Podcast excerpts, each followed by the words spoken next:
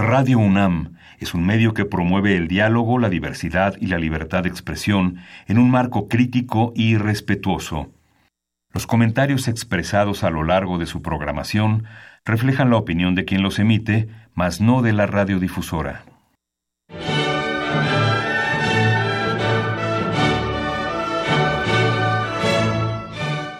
Diálogo jurídico. Derecho, Cultura y Humanismo. Programa a cargo del maestro Eduardo Luis Fejer.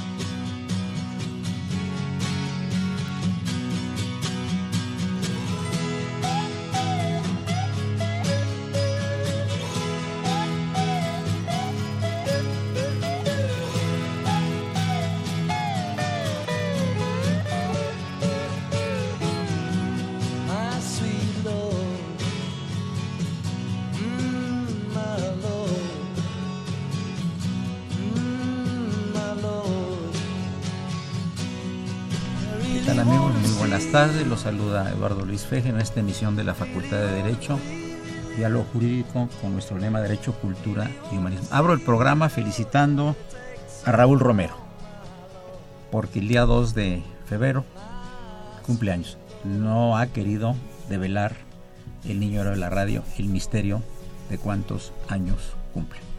Pero dice que no es millennial y que no es centennial. Muchas felicidades a nuestro colaborador distinguido Raúl Romero escuche. Saludamos en cabina la presencia de Socorrito Montes, como siempre. Por supuesto, el padre Cronos, don Franz Trejo y el primer igualteco del país, don Carlos Alberto Martín. De derecho. Y le dije, oye, ¿a ustedes les gusta la comida prehispánica? Y coincidieron en decirme Oscar Vázquez del Mercado, distinguido jurista, profesor de la Facultad de Derecho, y el distinguido jurista también, doctor Guillermo Teutli, profesor de la Facultad de Derecho, que eventualmente les gustaba la comida prehispánica.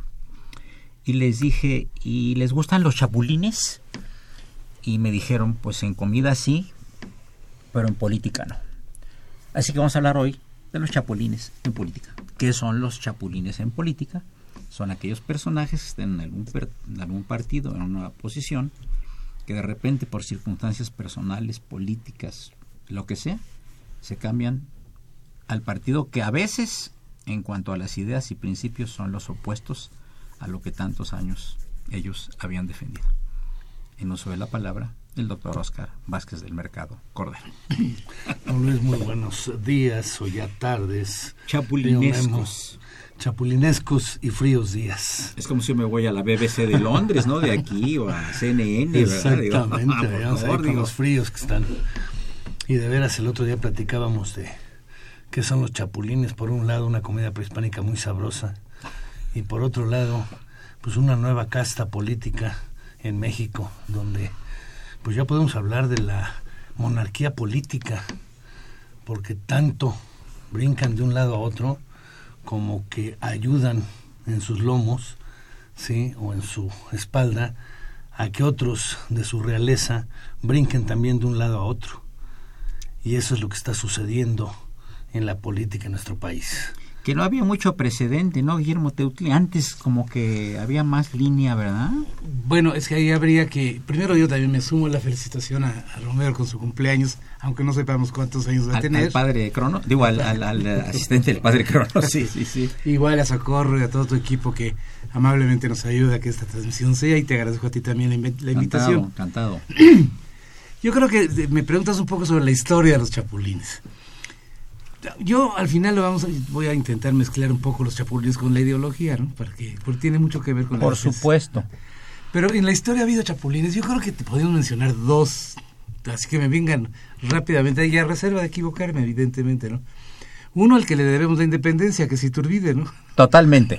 De los realistas se pasó. Así es. Sí, sí, no, no, tuvo ningún problema en volverse Con permiso. y pasó. Claro. Y otro que podría ser el mismo Santana. ¿Cómo no? Que unas veces era federal, otras era central, unas era mm. hasta, hasta Alteza Suprema fue. es un poco ahí en, el pasado. Serenísima Alteza. Pero, pero ciertamente eso fueron casos así muy excepcionales.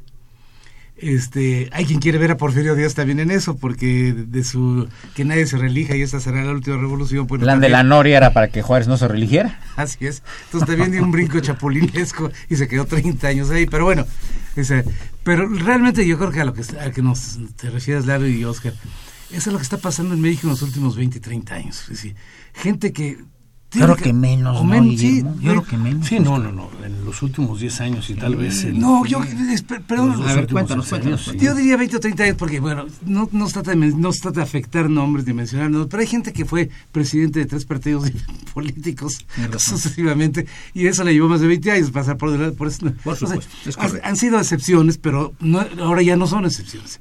Ahora se ha vuelto lo común lo común es si no estoy a gusto aquí, pues me salto al otro partido. Y, del otro, pues me regreso a este. Eso, eso es algo que a mí en lo personal, si bien coincido con ustedes que la, como comida prehistórica es muy rica, como, como efecto político a mí me parece muy mal. Yo no podría compartirlo, no podría este, aceptarlo. ¿no? ¿Por qué? Porque lo vinculo con la ideología, y, y Oscar y auditor. si yo participo en un partido, y abiertamente me declaro miembro, es porque comparto con, con su plataforma ideológica, ¿no? Y no por unos cuantos pesos o por el poder. Como diría Quevedo, poderoso dinero. Es un dinero. Es decir, voy a cambiar mi ideología, lo voy a vender y de repente lo que yo criticaba ahora lo voy a defender. ¿Hasta cuándo? ¿Y hasta cuándo los voy a traicionar igual? Yo creo que eso nos inscribe una serie de traiciones muy, muy feas. Ahora, ¿no crees, Oscar Vázquez, que eh, en las plataformas... Eh, digamos, ideológicas de los partidos, ya se están cada vez más borrando las diferencias, ¿no? Porque te acuerdas que antes había el socialista, el Partido Comunista, y, estaba el PRI. la derecha y la, izquierda muy marcadas, y el centro. Lo vivimos nosotros, escuela de economía que era muy avanzada, ¿no? definitivamente. y algo que tú tienes que registrar al momento en el que incorporas un partido político a la vida y dentro de los canales eh, jurídicos, uno de los puntos es la ideología que cada uno tiene, ¿sí? Tus líneas de acción que van enfocadas a un ideal. Y de la noche a la mañana, cuando habías estado eh, despotricando contra una X eh, ideología, al día siguiente, por obtener una, una posición de poder económica o mejor conocida como un hueso, ¿sí? entonces ya cambias tu ideología. ¿Qué implica eso? Implica simple y sencillamente pues no tener eh, firmes tus convicciones, firmes tu calidad de persona, etcétera. Yo definitivamente hasta cuestiono la calidad de persona, ¿no? ¿Definitivamente la cuestionas? Sí, definitivo. Sí. Como puede ser, adicionalmente, si nosotros vemos los eh, puestos de elección popular, ¿sí? son irrenunciables. Pero ¿qué es lo que ha sucedido ahora con la figura de la licencia? Yo perfectamente me puedo dejar para algo que ya me eligieron, para buscar otro y poder tener un continuismo que todo el mundo dice del continuismo dentro del partido y los mejores cuadros, etcétera, pero al fin y al cabo es la figura del chapulín buscando continuarse o eh, perpetrarse en el poder, ¿no? Esa es una, una opinión y cambio de la personalidad es, es fundamental, ¿no? Sí, yo coincido. Chapulín sería sinónimo de, de falta de ideología, sería sinónimo de traición a la patria, porque estás traicionando tu ideal. tú participas en política porque quieres un, país X, el que tú quieras, de izquierda, de derecha, pero tú tienes una idea del país que buscas. Y cuando empiezas a saltar de un partido al otro las ideologías son opuestas, entonces te estás traicionándote a ti y traicionando. Y todo porque, como decía hace rato, poderoso caballero es un dinero. Ahora se llama poder. Lo que quiero es poder. Y como dice Oscar, no nada más eh, estamos viviendo un sistema electoral, un sistema porque los chapulines se pueden estar 36 años, en 36 eh, sí, periodos en, su puesto, ¿no? 12 años como diputados, 12 como senadores y luego regresan a ser diputados. y si no les gusta el partido, bueno, saltan al otro partido y ya está. Ahora, bueno, a decirles una cosa antes de pasar ya al segundo segmento, que ya no está el padre Cronos casi, casi cortando. Este, esto ha pasado mucho en Europa también. Y, en Estados Unidos, ¿cuánta gente ha sido republicana y se pasa a demócrata y de demócrata a republicana? ¿Verdad?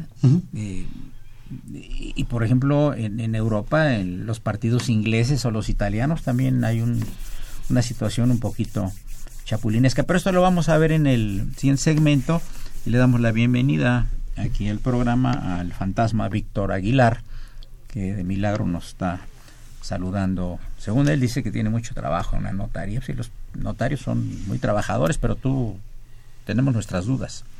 No obstante, bienvenido al programa y continuamos amigos en unos minutos más.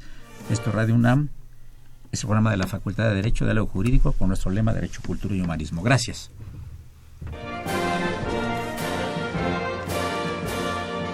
Su opinión es importante. Comuníquese. Nuestro número 5536 8989.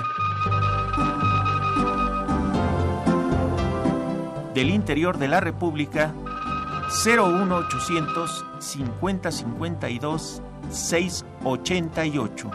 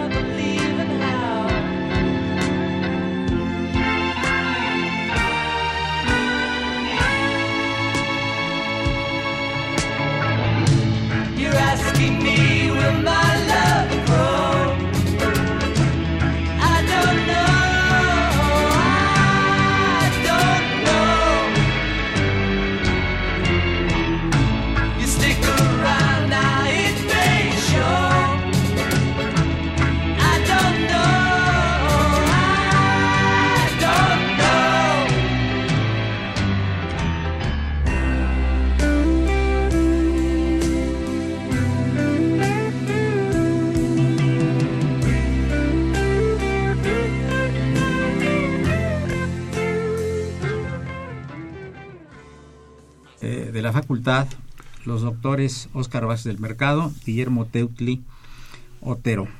Eh, ahorita en el corte estábamos hablando de que este aspecto del chapulinesco de saltar de un lado a otro, pues no es eh, privativo nada más de la política mexicana. Lo hay en Centro, Sudamérica, en los Estados Unidos, del Partido Demócrata al Partido Republicano, en Europa, también en Francia, en Italia, en, Suecia, en todos lados esto, ¿no? Ahora, eh, ¿podríamos hablar aquí en México de un tipo de monarquía política? Oscar ¿vas del Mercado. Absolutamente. Así como estás mencionando que en Europa también hay chapulinismo de un partido a otro, pues en Europa están las grandes monarquías. Sí. Sí. ¿Y qué es lo que buscan? Conservar el poder monárquico, que es lo que sucede en México. Hacen alianzas las familias. Para poder continuar. Sí, por ejemplo, la, la, esposa de, Juan Carlos I de, de, España es griega, el esposo de la reina Isabel es griego, segunda también es de origen griego, y así, ¿no? Y así ha sido la, historia de las Históricamente, los españoles se casan con los portugueses, los portugueses con los, los austrias, sí, sí, me Pero quisiera yo, aparte de lo que usted está señalando con toda razón, déjenme recordarles que el chapulinesco, esto que estamos hablando, no nada más tiene que ver con la reina Sofía que se casa con el rey español, sino también cuando hay cambio de régimen político. ¿Ustedes se acuerdan del gato pardo? Por de supuesto. Giuseppe de la Pez- ¿No es también un chapulinazgo? Claro. Cuando el, cuando el conde le dice hay que cambiar para que nada cambie, Eh. tenemos que ser ahora gobernadores y diputados en lugar de ser condes y varones, también es- cambian un sistema. Y ahorita alcaldes por delegados políticos. Los alcaldes Al fin por y delegados políticos. siendo lo mismo, ¿no? Sí, pero fin- sin embargo yo creo que es, es importante la Yo no me imagino a Melchor Campo cambiándose al lado conservador. la verdad, ni no no no me imagino a, A Guillermo Prieto o a a- Juárez. a- cambiándose a los, al lado, dejando ser liberales, ¿no? No me los imagino, ¿no? O a Zapata convirtiéndose en industriales, o sea, eso es- ahí hay, hay, no, hay, hay gente que tiene la ideología muy metida y la defiende y busca su ideal de país. Puedes o no comprar. Hoy estaba leyendo el periódico, hay 109 este, eh, Chapulines, ¿no? chapulines que quieren dejar de ser diputados o senadores para están saltando para otra curul o para otra escaño. bueno, pero dentro del mismo partido. no necesariamente. Pero, pero ahí en el concepto del nuevo partido, entonces muchas veces yo ya no salto, sino al que quiero dejar es a mi hijo. Y dentro del mismo partido, fui yo fui gobernador y ahora ¿por qué no va a ser mi hijo gobernador? O mi nieto, O mi nieto gobernador. o un sobrino. y etcétera. Y es a lo que yo me refiero con la monarquía política, que ya es, es un hecho que tengo que estar dejándolo. ¿Para qué? Para continuar en el poder. También el chapulinismo podría ser estar brincando en el mismo lado, pero brincar a través de generaciones, ¿no? Y estarlos dejando sí, eh, Es una tras el poder en muchas ocasiones sin la capacidad y en la mayoría de los casos sin esa capacidad. Podríamos, no podríamos decir que no, no siempre el heredero pues, puede- no puede tener capacidad, sí la puede tener, pero la forma como buscan la sucesión es a, a través de la imposición. Ahora, Memo, eh, la política eh, eh, es una pasión, es un deseo de poder. Pues te voy a explicar, hay muchísimas gentes del sector privado que luego se lanzan a la política y acaban hasta perdiendo las empresas que tienen como particulares por la cuestión del poder. O sea, tienen el poder económico, pero no tienen el poder político. Y se dan casos, ¿no? En Europa hay gente que ha sido muy prominente como empresario y que ahora son presidentes de algunos países. O el caso del vecino país del norte, un empresario exitoso que después se lanza a la política y sale. Controvertido, controversial. Pero me refiero, si hay, si hay, ¿no será que en México hay muchos políticos metidos a empresarios y en Estados Unidos muchos empresarios metidos a políticos? Yo creo que al final de cuentas el denominador común viene siendo el poder. Ahora, ¿qué, qué, cuál es, digamos, el sustrato del poder? ¿Qué, qué, qué, qué vacío cubre de la, la persona en la persona del poder? Es Porque que- saben que lleva muchos riesgos. Muchos riesgos. A veces hasta la vida. A ver, cu- cu- cu- ¿cuál es el, el yo creo que habría que, que- que buscar de, de algunas definiciones. psicológico, antropológico, eh, político, económico? Un- vamos a tomar una persona que dice yo quiero tener el poder para resolver el problema del alfabetismo en Oaxaca. Ok. Entonces, bueno, ¿y cómo lo quieres hacer desde el poder? ¿Quieres ser presidente de la República? ¿Quieres ser gobernador del Estado? Sí. Porque tienes seis años o menos para poderlo resolver. O mejor sé lo que eres, un empresario potente, importante, etcétera, y tienes 20 años para resolverlo y también tendrás un nivel de poder, porque presidentes vendrán y gobernadores vendrán y te respetarán, porque tienes un nivel de poder No diferente. todo el mundo le hace caso a lo que tú estás diciendo. No, ciertamente no, pero me refiero, por eso hay que, hay que, es decir, yo creo que al final de cuentas el poder sí lo buscan, pero hay que preguntarse para qué. Hoy en la mañana, seguramente ustedes también lo leyeron, resulta que un presidente municipal de una ciudad eh, cercana a la Ciudad de México este, va a ser postulado por un partido completamente opuesto a la gubernatura del, del Estado. Entonces, bueno, entonces, ¿dónde estaba su participación política? si él dónde está su ámbito de su- su- yo parto de la idea dónde está su idea de hacer algo por el estado donde vive si salta de un partido al otro si las ideologías de uno son otras si las los lo- para llegar a eso tiene que adquirir una serie de compromisos que lo van a limitar Oscar, eh, es interesante lo que está diciendo. Y también podríamos hablar de que algún resentimiento llega a ser un motivo para cambiar de, pol- de- de- de partido político. Totalmente, entre el resentimiento, el no poder de un lado que me nombren para poder continuar con el otro, etcétera. El caso que está hacen señalando Hacen berrinche. es una persona que está manipulado. Y quienes detentan verdaderamente el poder son quienes lo manipulan. Y así hay muchos casos en los que quien está arriba es una persona manipulable que simple y sencillamente tiene una presencia, pero que no tiene los conocimientos, no tiene la calidad para gobernar. ¿Quiénes están abajo? Aquellas personas que quieren tener ese poder de lo que está hablando Guillermo, lo que estás hablando. Poderes fácticos también, ¿verdad? Exactamente. Y entonces, detrás de alguien. Juanito Pérez no puede llegar a ser gobernador, pero eh, la persona de la que estamos hablando sí. ¿Por qué? Porque es una persona conocida. Y lo que tú mencionas también es por cuestiones de resentimiento. ¿Qué es lo que va a suceder también en el propio Estado del que estamos hablando? Va a haber dos personas resentidas con quien está actualmente.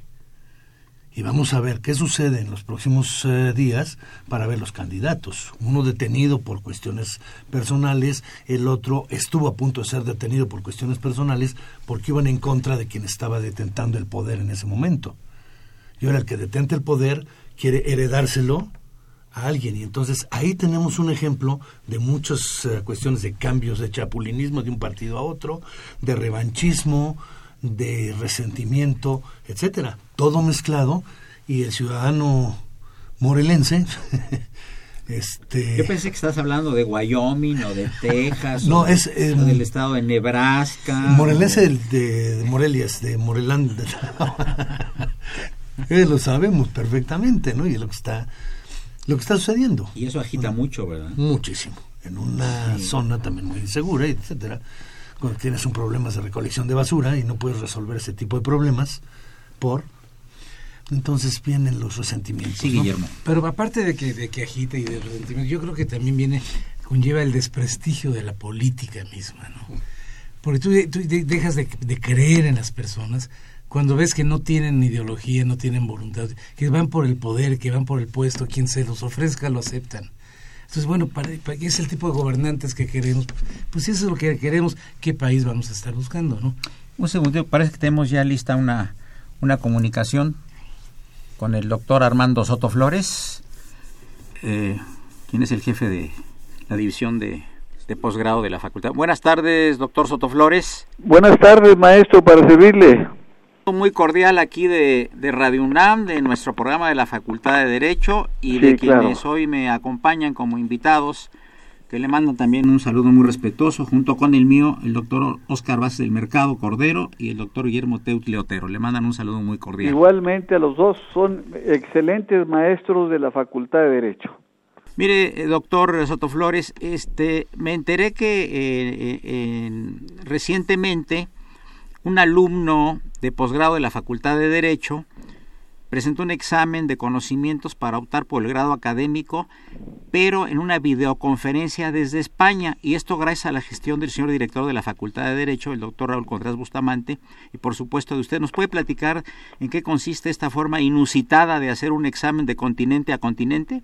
Claro, es realmente es una novedad para la Facultad de Derecho y sobre todo para la División de Estudio de Posgrado, por primera ocasión un alumno nuestro, un alumno nuestro, presentó su examen de especialidad eh, vía vía eh, teleconferencia, si le podemos llamar, ¿no? Y la realidad resultó un éxito, resultó un éxito y creo que es un es un primer eh, ejemplo de, cómo eh, la división de estudios de posgrado manejada por su servidor está llevando a cabo nuevas, eh, nuevos mecanismos de modernizar eh, nuestra división de estudios de posgrado. Creo que esto nos va a permitir en un futuro tener nuevamente este tipo de exámenes y la verdad es que el joven eh, que sustentó el examen se manejó bastante bien, contestó las preguntas muy acertadamente y creo que en un futuro, en un futuro no muy lejano, esta, ese tipo de educación tendrá realmente un, un impacto muy fuerte, eh, no solamente para la universidad, sino para todo el sector educativo, eh, para el Instituto Politécnico, para las universidades privadas, para las públicas, y en un futuro, desde luego, nos permitirá eh, tener un intercambio muy fuerte tanto con España, con Francia, como con Italia. Eh, también quería yo decirle lo siguiente, estuve hoy en una, en una ceremonia muy interesante en la que se declararon abiertos los cursos del, del, del 2018, eh, tanto en eh, la licenciatura como en, en el área de, de posgrado que usted eh, atinadamente dirige. Y, y otro, eh, digamos, punto muy interesante y, y, y, muy reconocido para nuestro señor director, el doctor Contreras Bustamante, fue la inclusión en el temario de la mediación. ¿Nos podrías platicar brevemente de qué se trata esto y qué tal estuvo la ceremonia hoy, que estuvo también eh, acompañándonos el presidente del Tribunal Superior de Justicia de la Ciudad de México? Claro, claro, con todo gusto. Miren, la realidad es que eh, el doctor Raúl Contreras Bustamante trae una visión muy adelantada eh, en relación con nosotros, en virtud de que esta nueva especialidad de mediación como una alternativa para la solución de problemas nos va a permitir reducir los tiempos de los procedimientos civiles, penales, administrativos, con el objeto precisamente de eh, que lleguen a un acuerdo, tanto la parte demandada como la demandante. Y esto obviamente le va a dar al país y le va a dar a la Universidad Nacional Autónoma de México, eh, eh, sin duda alguna, un nuevo impulso en virtud de que este semestre por primera vez se, se, se inscribieron cerca de 40 alumnos. Es quizá la especialidad con mayor eh, inscripción. Y además quiero comentarles algo también muy importante. Estuvo el presidente del Tribunal Superior de Justicia muy satisfecho, pronunció un magnífico discurso y la ventaja es que la idea es que eh, el Tribunal Superior de Justicia le abra la puerta a nuestros egresados y los pueda incorporar precisamente en el Tribunal Superior de Justicia para que lleven a cabo esta nueva especialidad. Ahora, quiero también eh, manifestar al público que el doctor Contreras Bustamante tiene dos proyectos más para el presente año. Una eh, especialidad eh, para lograr eh, incorporar como especialidad la parte energética, que es mucho más complicado, mucho más difícil, pero vamos a hacer hasta, hasta lo infinito con tal de lograr este proyecto. Y otra más que es mucho más sencilla y creo que tendremos ya alguna respuesta en, en un mes, dos meses a más tardar sobre derecho sanitario. Es decir, todos los procedimientos que se llevan en la Secretaría de Salud, vamos a, a tratar de establecer también una especialidad en derecho sanitario lo cual va a permitir también que un buen grupo de eh, abogados, tanto del sector salud como del seguro social, como del ISTE, se puedan incorporar a nuestro posgrado y esto le va a dar mucho prestigio a la universidad, a la Facultad de Derecho y por supuesto al posgrado. Pues doctor Soto Flores, yo felicito muy respetuosamente al señor director de la facultad, el doctor Contreras Bustamante, y también a usted por, por esta labor eh, tan interesante que pues viene a llenar indudablemente un vacío y, y, además es un punto de avanzada, como usted dice, de nuestra facultad, de nuestra universidad y por supuesto del país. Le agradezco mucho, le deseo muy buenas tardes y mucho éxito en este nuevo semestre que todos iniciamos, iniciamos venturosamente. Muchas gracias y les mando un fuerte abrazo a usted y a todo el público, por favor. Gracias, doctor. Gracias. Hasta luego.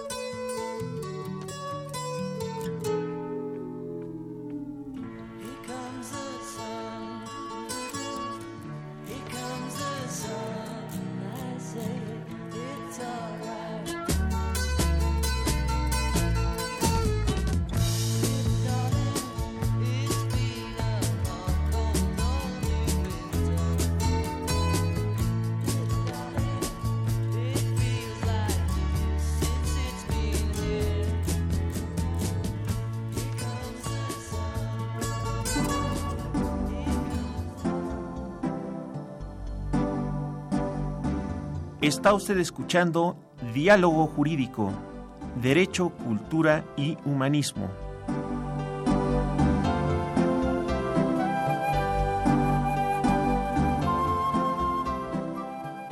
A través del 860 de AM. el alma mater del cuadrante.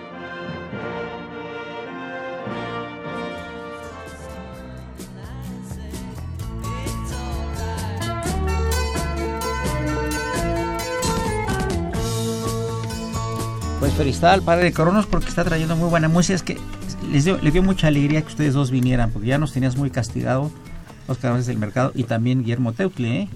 Los invita a uno reiteradamente, no, no tengo tiempo, no, no, tu programa nomás lo oye una sola persona. Le digo, pues sí es cierto, pero pues pueden oír la dos ahí en podcast y demás. No, no, no. Damos la bienvenida brevemente a, a la escritora Mariana Dalcelvaca, que es licenciada en Bibliotecnología por nuestra UNAM, y autora y compiladora de un libro que se llama Algún otro lugar, que trata ni más ni menos que el mero mole del padre Cronos, los Beatles, que por cierto no le hace mucho caso a George Harrison, este, el maestro Trejo, porque siempre está hablando de John Lennon aquí en los programas que hemos dedicado a los Beatles. Tenemos varios profesores que son afines a los Beatles. Que son, sí, sí son, son, muchos fans. Aquí Guillermo Teutre nos dice que estuvo viviendo en Inglaterra eh, en tiempos de los Beatles y que además asistió a un concierto en vivo de ellos. Así es. Qué bueno, felicidades. Eh, díganos, uh, ah, saludamos también en cabina la presencia de la profesora Patricia Lozoya, aquí en, en Radio Una. Bienvenida, muchas gracias por, gracias, por estar con nosotros. De George Harrison. Ah, también. Ah, sí, ah qué bueno. A ver, ¿por qué este libro sobre nomás George Harrison? Si eran, eran cuatro, ¿no? no los Beatles. Cuatro, cierto. No me acordaba. No, muy buenos días. muy buenos días. Muchas gracias por la invitación. Eh, este en realidad es un proyecto de amor que tiene que ver con, un, con una reverberación que hizo a mi corazón cuando tenía 12 años. Y en ese momento en el que me enamoro de una fotografía de, de George Harrison a través de la fotografía de la contraportada del Rubber Soul, eh, comienzo a seguir su carrera, empiezo a buscar a George Harrison en los Beatles. Es decir, llego a los Beatles a través de George Harrison. Una pregunta. Sí. ¿Qué fue lo que le gustó? ¿La música de él o la personalidad de él? ¿Qué le gustó? Lo primero que me gustó fue su rostro, fue lo que comunicaba. Es decir, él me gustó físicamente. Ya. Sin embargo, al acercarme a los Beatles a través de ese gusto por él, uh -huh. empecé a descubrir que yo sentía mucha más afinidad por su voz, por la aportación que le hacía a las canciones en su guitarra, por eh, las, los mensajes de sus canciones, por lo que él aportaba a la música de los Beatles. Uh -huh. Entonces, de ahí quedó marcado que aunque los Beatles son cuatro, ciertamente, y que eh, un, una banda de esa importancia no podría ser sin ninguno de ellos, para mí era claro que mi corazón pertenecía a George Harrison. Entonces de ahí surgió la idea de hacer este libro que se llama Algún otro lugar, antología sí. de cuento de George Harrison por Mariana Dalcelvaca. Sí, de hecho tiene que ver con una especie de búsqueda frustrada en toda mi vida es así como buscar a Harrison en todos lados y encontrar siempre que Harrison ha estado a la sombra de Lennon y McCartney. Le voy a comentar una cosa. Sí. Yo tengo una amiga argentina que le pasó lo que a usted, pero siguiendo a Emanuel. Mm. Vio a Emanuel en un concierto cuando tenía 13 años y con un grupo de amigas consiguieron el pasaje para venirse a México y algunas se quedaron en México. Eh, Raúl Romero Escutia, el que va a cumplir años el día 2 de febrero, recuerdo que junto con María Kodama, la viuda de, de Borges, entrevistó a Karina y ella le confesó, cuando le preguntó, ¿por qué fuiste a México tantos años? Como 12 o 15. Porque me enamoré con mis compañeras de él y conseguimos el pasaje a como diera lugar y luego consiguieron de trabajo aquí en México de espaldas súper mojadas y luego ya estuvieron aquí ya se regresaron. Ella se regresó allá entonces a usted le pasó más o menos lo mismo. Más o menos lo mismo y, uh -huh. e incluso al estar buscándolo y no encontrar una especie de justicias eh, que, que, le diera una mirada mucho más luminosa eh, a mí me, me parecía que el hecho de que él no demandara ser escuchado pues no quería decir que no lo mereciera entonces eh, yo buscaba leer sobre él, me encontré un libro llamado 22 escarabajos, antología del cuento Beatle, y me encontré que solamente uno de esos cuentos era sobre George Harrison. Entonces pensé que sería muy interesante leer cuentos inspirados en George Harrison, así que lo que generé fue una convocatoria para invitar a la gente a escribir sobre George Harrison.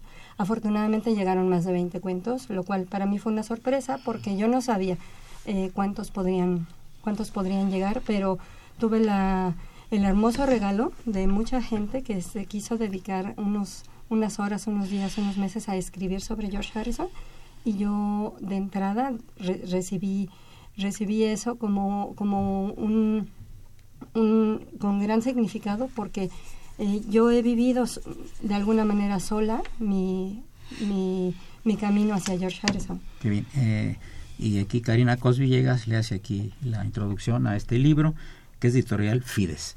Le agradezco mucho a Mariana Dalcelvaca su presencia en los micrófonos de, la, de Radio UNAM, en particular de la Facultad de Derecho. Un saludo muy afectuoso y otro a la profesora Patricia Lozoya, invitada en cabina. Nosotros continuamos en este mismo momento con la palabra de Oscar Vaz del Mercado. Muchas gracias. Entonces, Oscar, vamos a entonces seguir hablando de los chapulines en mole poblano. Muchas gracias. Hablar. Ay, perdón hablar de los, eh, de los chapulines sigue siendo el, el tema y lo que nos va a dar para hablar dentro de los próximos seis, ocho meses. No tienes menos aquí, ¿eh? que tienes unos cuantos minutos. Aquí Tampoco te tomas, te tomes atribuciones. ¿eh? Pero definitivamente nos puede llevar a, a problemas muy graves. ¿Por qué? Porque aquellas personas que brincan de un lado a otro buscando solamente el poder y no el beneficio general, pues nos va a llevar a un, a un conflicto muy fuerte. Entonces habrá que ver. ¿Qué tipo de conflicto sería, Guillermo Teutli, que una persona se pase un partido a otro y que ese partido resulte su candidato el ganador? ¿En qué puede lastimar al pueblo de México esto? Yo regreso, Eduardo, a, la idea central que, que dio manejar y que, además es, es, mi idea central. Yo creo que una persona cuando participa en política, eh, lo hace porque tiene un ideal, tiene, tiene algún proyecto y va a luchar por ese proyecto y va a buscar hacerlo en el foro o con los compañeros que lo van a ayudar o que él va a ayudar a lograrlo. Cuando empieza a saltar de un partido al otro, este, estás haciendo barata la política, estás, estás yendo para, por el poder, estás yendo por sentarte en una curula, en, tener canojías, en pertenecer a comisiones, en, eh, no sé, en utilizar tu poder para otro tipo de situaciones que a lo mejor no tienen nada que ver con la, con la parte legislativa. Esa, eso me, me, me, da miedo y no lo, no, lo, no lo podría yo aprobar, entendiendo que la gente le gusta el poder y salta de un lado al otro y lo quiere preservar, entendiéndolo, no justificando, pero entendiéndolo, pero me da miedo porque siento que eso va a deteriorar al mundo político mexicano. Es decir, de repente ya no vamos a saber a quién creerle y a quién no creerle. Es decir, hoy vamos a creer por Guillermo Tellez y mañana se cambió de partido y lo que defendía hoy y mañana lo está atacando. Entonces, ¿dónde estamos? ¿Qué, qué queremos de país? Por eso, eso, ese, eso lo veo yo a futuro. Sí, va, va a continuar el chapulinazgo, claro, porque al final de cuentas el sistema electoral mexicano lo hemos complicado de tal manera, lo hemos diseñado de tal forma que realmente valdría la pena borrarlo y volverlo a reescribir de manera más sencilla, ¿no? Y más lógica, ¿no? Pero, pero sí, mientras esté así, esto, esto va a crecer. Esto va a crecer. Eh, ahora, eh, cuando no tuviste cabida en un partido y no tuviste cabida en el otro, ahora te lanzas independiente. Entonces, viene todavía este, algo más. O sea, yo entiendo que tampoco puedes aceptar la disciplina de un partido. Si el partido te dice no puedes venir, bueno, lo que tienes que entender es que no siempre tienes que ganar, pero tienes que participar y que va por turnos y a lo mejor nunca te toca, pero que vas buscando y defendiendo un ideal. Y es lo que hay que lograr. Es lo que yo siento que se pierde cuando, cuando eres chapulín. Sin embargo, platicábamos hace rato que pues, muchos de los programas de los partidos de alguna manera son bastante similares, de alguna manera, ¿no? No sé qué opinas que del mercado, ¿no? El concepto general es buscar el bien de los demás, nada más que cada uno por caminos totalmente distintos, ¿no? ¿Qué tan distintos, por ejemplo, eh, verías en un partido y en otro? Quisiera poner la izquierda, una izquierda que está dividida. ¿Cuál es la verdadera izquierda? ¿Qué busca una izquierda? ¿Un socialismo? El otro día yo veía con un ejemplo que poníamos en clase sobre un profesor que dice ahora sí vamos a ser socialistas. Vamos a poner iguales a todos. ¿sí? Y ese iguales a todos es que la calificación media va a ser la que le ponga a todos, dependiendo de lo que resulte de cada examen. Y había quienes tenían dos, tres de calificación y otros que tenían ocho, nueve o diez. Pero la calificación media iba a ser cinco. Los de dos, tres o cuatro conformistas, ¿por qué? Porque subían a 5. Los de 6, los de 8, 9, 10 se quejaban porque tenían que bajar al otro. Y entonces los de arriba empezaban ya a no trabajar y también los de abajo empezaban a no trabajar. ¿Por qué? Porque para todos les daba lo mismo que iba a ser un 5. Y entonces, ¿no es eso una, una, un reflejo de lo que puede ser un socialismo? De todos parejos, sin importar el trabajo, quién trabaje más, quién trabaje menos, etcétera, las honestidades, etcétera. Entonces, todos los partidos sí buscan algo, pero en el fondo están buscando un beneficio personal. Tan es así que es a lo que nos ha llevado por qué tantos partidos en México y algunos que son de izquierda, otros de centro, otros de derecha, por la mayoría se va a la izquierda. Si nosotros los vemos, la mayoría están en la izquierda. Amigos, llegamos a la última broma del programa. Les recuerdo que se encuentran los doctores Oscar Vázquez del Mercado y Guillermo Teofilo Soy Eduardo Luis Fejer. Continuamos en dos minutos.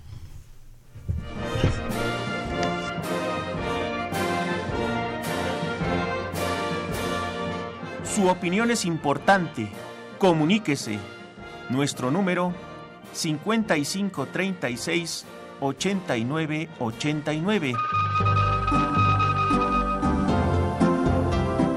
Del interior de la República 01800 5052 688.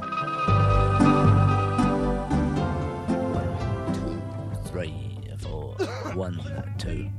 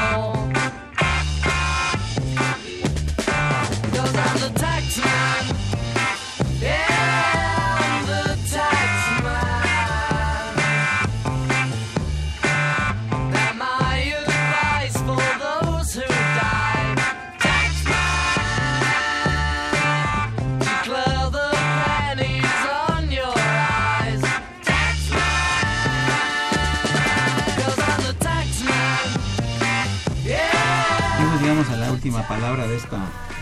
sopa de chapulines a la que me indujeron mis queridos y admirados juristas, los doctores bases del mercado, Guillermo Teutli Otero. ¿Qué podemos concluir, Oscar Vázquez y Guillermo Teutli, sobre la sopa de chapulines?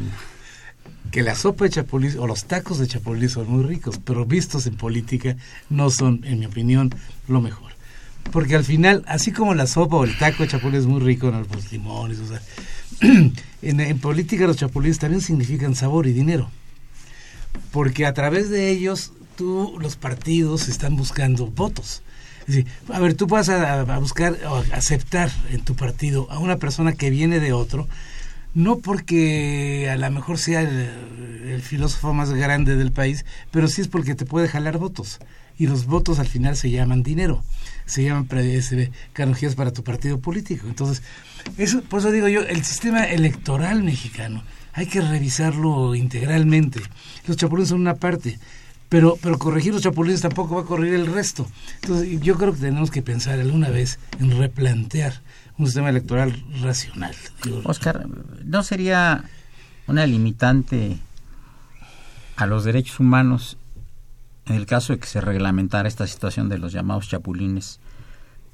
El impedir que una persona cambie de idea y de partido, ¿no crees tú que limitaría un poco un derecho humano? Mira, los derechos humanos. ya todos los derechos humanos, ¿eh? Ya un uso abusivo. Es un uso abusivo en muchas ocasiones de los derechos humanos. ¿Sí? Tú tienes el derecho humano de pasar de un lado a otro. Pero donde sí podría ser, y que no creo que te afecte un derecho humano, es que tengas que dejar una posición para la cual fuiste elegido para continuar el continuismo que le lleve lo comentábamos en el entre programa, que le lleve dinero a un partido político.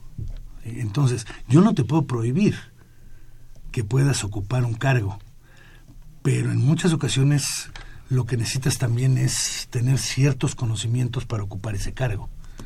¿Sí? ¿Cuántas veces no nos han tocado diputados, senadores, que nunca han presentado una iniciativa? ¿Por qué? Porque simple y sencillamente no tienen la capacidad. Ahorita hay 4.500 en espera. 4.500 se decía y, y quién las ha presentado y todos los anteriores actualmente es, y podrán sacarlas adelante, habrá que ver y de qué se tratan esas Y hacer una selección, a lo mejor son cuatro las que se pueden, ¿verdad?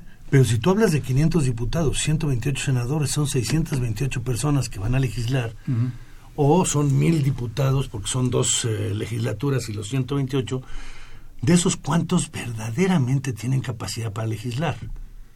¿Sí? Claro, la mayoría de ellos tienen ciertos asesores, pero hay algunos que, con todo lo hemos visto con muchas leyes, ¿eh? son impresentables. Sí. Por ejemplo, aquí hemos tenido muchos este, jueces, magistrados y eh, gente que conoce el asunto de los juicios orales y en algunos del aspecto penal eh, hay problemas. Eh, por ejemplo, gente que está saltando a mano armada y al rato repara el daño y está un rato y luego ya regresa, ¿no? Sí, son... Sí, sí, sí, sí, sí, sí, no, es muy interesante. Finalmente, ¿qué opinas, mi querido maestro Guillermo Teupli? Respecto a los, a los chapulines, como estamos comentando en el... finalmente, ya el padre Crono está ya agitando. Ya, finalmente, sí. Mira, yo creo que, si, si me permites una... Adelante. Ciertamente los partidos, como tú dices, cada vez se puede hacer una menor diferencia entre sus ideologías. Desde que se cayó la, la bipolaridad mundial, realmente los radicalismos entre partidos se han venido abajo. Pero si me das la oportunidad, yo de todas maneras preferiría, haciendo un símil, tener una votar por los chicles de menta o por los chicles de hierbabuena, pero no por los de tutti frutti. y el partido que acepta chapulines de todas partes es un partido de tutti frutti. Entonces, al final de cuentas, ¿dónde está su identidad? ¿Hay alguno que se salve en México ahorita? No, no. No, yo no creo que haya un Casi no, ¿verdad? No, ninguno. Tú lo estás eh, viendo que de un lado a otro brincan o regresan. ¿Sí? No Como el hijo pródigo.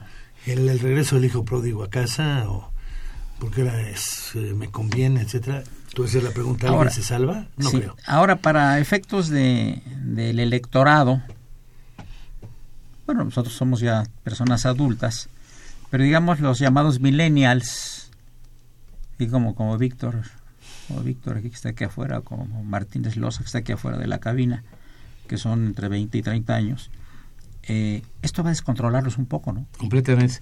A mis alumnos. Van a saber por quién votar a mis alumnos yo les insisto, no se pregunten por mañana, pregúntense por pasado mañana y traten de, fraguar su voto pensando en pasado mañana, porque ustedes van a salir de la facultad, van a encontrar un México, pero cuando, pero cinco años después va a ser otro y cinco años, vean un poco más allá y no se dejen ir por su primer impronto, lo que ah este, este dijo una cosa simpática, voy a votar por él, Esta, eso están viendo mañana, si acaso hay que verlo mucho más adelante y traten de tener esa conciencia. Son millennials, son jóvenes, y los jóvenes no necesariamente ven al futuro, pero hay que meterles eso una conciencia de que lo traten de hacer. Ahora, finalmente, Oscar, eh, del mercado. Muchos de los votos en todos los países tienen un fondo emocional y no racional, ¿no? Tienen un fondo emocional. Sí, depende de cómo me fue en la fiesta, sí, hablo de ella o... Sí, digamos, este, el convencimiento no va a la mente, sino va al corazón, ¿no? y cuando votas con el corazón no siempre es coincidente con la realidad, ¿no? Y entonces en, en muchas ocasiones también hay que, piensas en el partido, piensas en la persona y ahorita, por ejemplo, las próximas elecciones, ¿ustedes piensan que van a ser con relación a las personas y no a los partidos? Yo creo que va a tener mucho que ver las personas. ¿Se puede entonces, digamos, ser una separación de la persona del partido, en principio? Simplemente los partidos están, de alguna forma, como es la representación de la clase política institucionalmente, hay mucho desprestigio. Pero puede haber grandes candidatos por los cuales, aunque estén respaldados por un partido, o sean independientes, ¿sí? al fin y al cabo votas por la persona, que crees que la persona ya trae una trayectoria y que podría funcionar por X, Y o Z.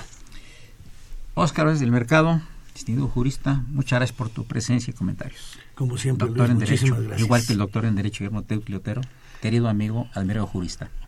Gracias, Eduardo, muy amable por la invitación. Una operación de Socorrito Monza, a quien saludamos con el afecto de siempre. La imagen siempre grata del padre Cronos que viene ¿qué les diré yo? Vestido como cebolla, como con 10 capas. Sí, claro, bueno, está acostumbrado, él anda allá en Rusia, y en Kazajistán y todo, se trajo yo creo que el mal clima de allá. Asistentes de producción, Raúl Romero, Scuti, el niño de la radio, Víctor Aguilar, el fantasma, y Carlos Martínez Loza, el primer igualteco del país. Soy Eduardo Luis Fejer, la mejor de las tardes. Continúen en la programación de Radio Universidad. Muchas gracias.